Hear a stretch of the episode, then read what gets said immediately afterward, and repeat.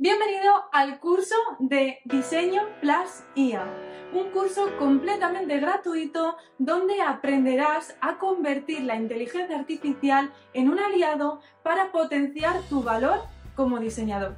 En esta lección vamos a aprender cómo las empresas y consultoras de diseño ya están implementando la inteligencia artificial en sus proyectos, en sus procesos, más allá de generar resultados finales como un render. Hoy vas a conocer todas esas posibilidades que la inteligencia artificial puede darte en cuanto a ser más eficiente y diseñar mejor. Pero antes de nada, si no has visto la introducción a este curso, es lo primero que tienes que hacer, así que vea este vídeo de aquí para que entiendas en, de una forma súper holística y completa las razones de por qué este curso es súper importante y urgente para ti.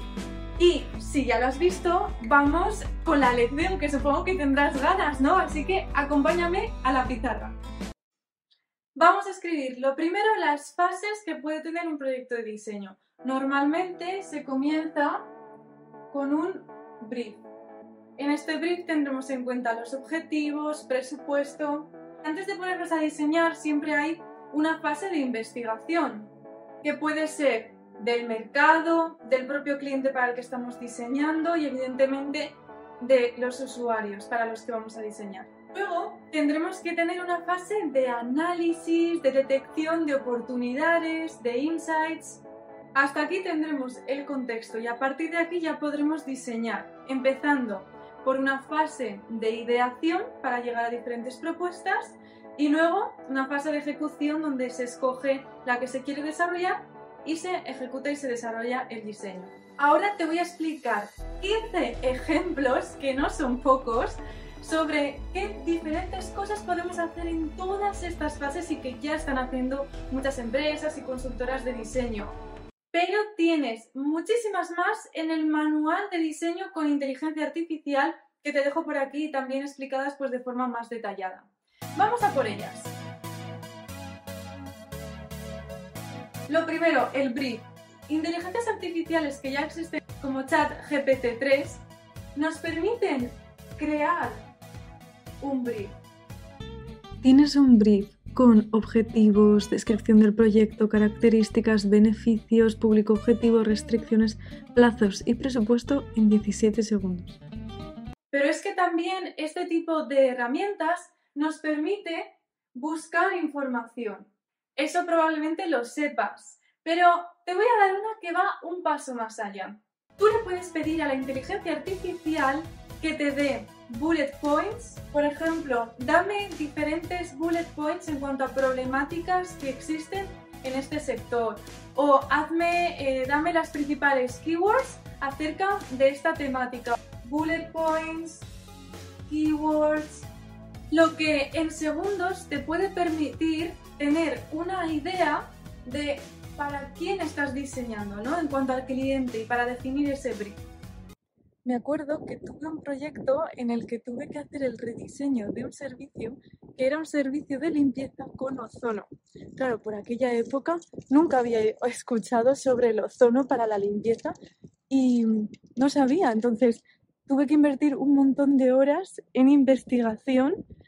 Sin embargo, hoy en día con ChatGPT 3 puede ser tan fácil como esto.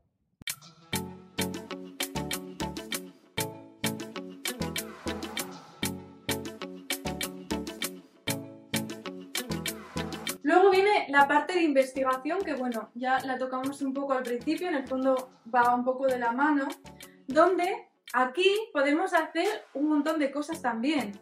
Imagínate que es un cliente que te pide un rediseño de su web. Bueno, pues tú le puedes pedir a la inteligencia artificial que te identifique los principales errores, por ejemplo, a nivel de experiencia de usuario. O ya, si entramos más en investigación de usuario, le podemos eh, pedir que nos identifique los diferentes stakeholders dentro mm, de, de un sector. Y de aquí nosotros podríamos realizar un stakeholders map. Le podemos decir que nos identifique los diferentes usuarios eh, que existen. Imagínate, por ejemplo, que el encargo viene para que les diseñes una botella eh, para el público fitness. Pues hay diferentes perfiles de usuario, ¿no? Está la persona que es súper comprometida con el gimnasio y que lo tiene como un estilo de vida que va todos los días. Está la persona que se ha apuntado a primeros de año y que llegó a ir solo un día.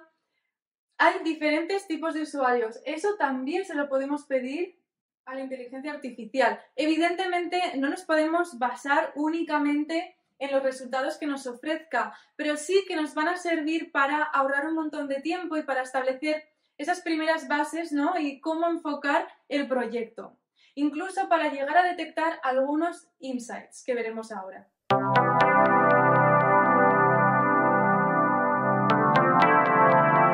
Bueno, pues es que también le podemos pedir, por ejemplo, especificaciones de diseño. Por ejemplo, para diseñar esta botella, ¿qué cosas tendríamos que tener en cuenta? Tamaño, material, seguridad, ergonomía, la inteligencia artificial te va a dar este listado. No, pero vamos más allá. Ya relacionándolo con los insights, podemos llegar a generar encuestas. Tú puedes pedir a la inteligencia que te haga una serie de preguntas sobre este usuario del que quiero saber esto.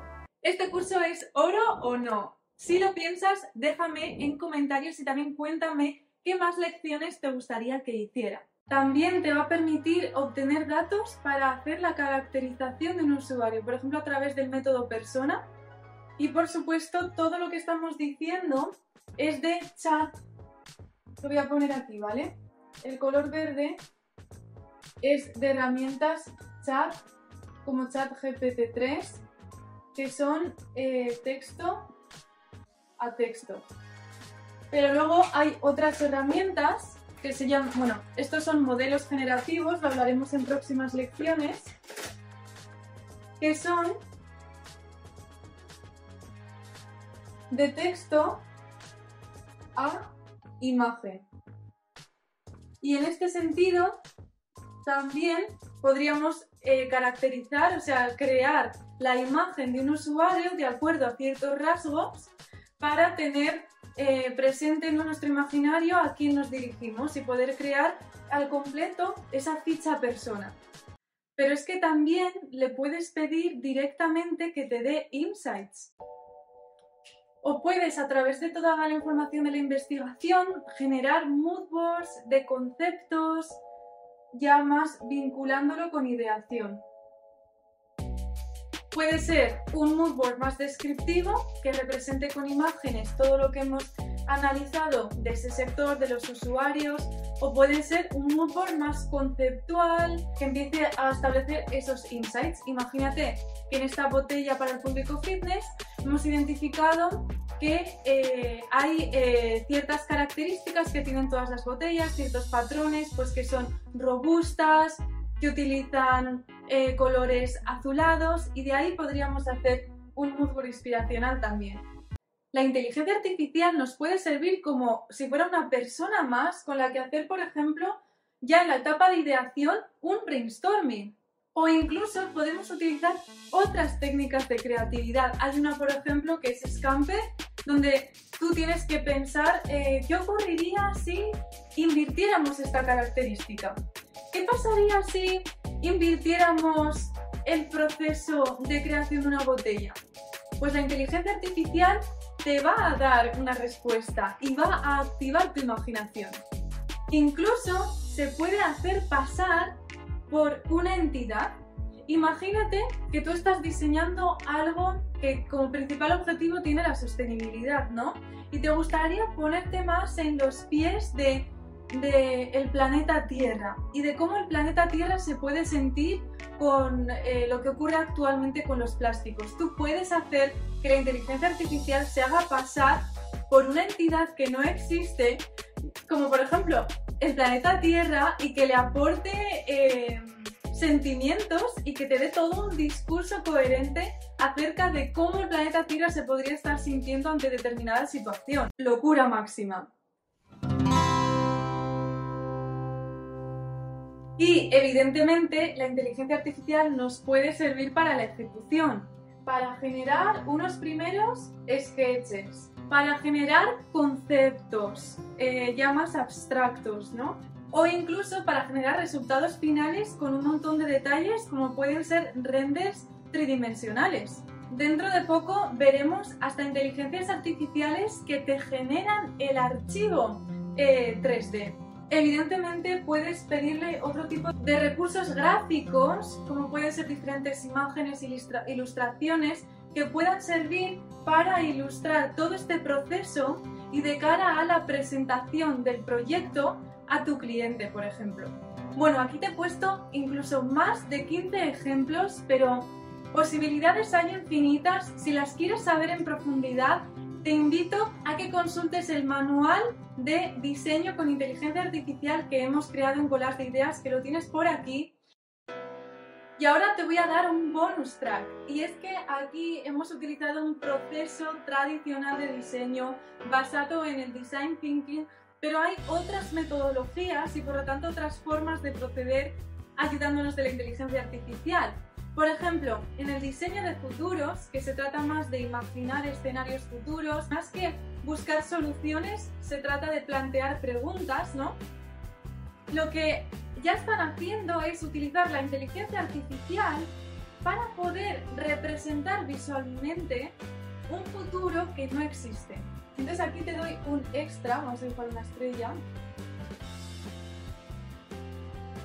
Incluso para otro tipo de metodologías también se puede utilizar la inteligencia artificial, descubrir nuevas tendencias, representar cosas inexistentes como hemos hecho con el tema del roleplay, ¿no? de hacerse pasar por algo como el planeta Tierra. Como ves, hay todo un mundo de posibilidades más allá de esto que parece que es en lo que nos centramos los diseñadores cuando esto es en lo que nos reemplaza.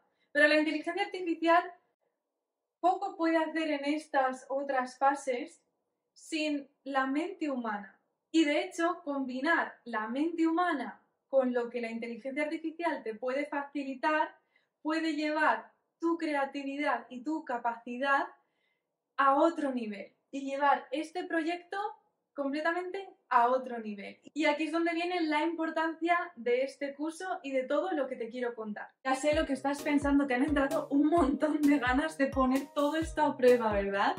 Pues entonces no te puedes perder la siguiente lección donde te voy a contar cuáles son las mejores plataformas para diseñar según lo que quieras hacer antes de que te pongas tú a mirar por ahí, que hay miles y miles, hay cientos, mejor que veas la siguiente lección donde yo te ahorro este trabajo. Nos vemos, ya sabes, ¿eh? en la lección número 2.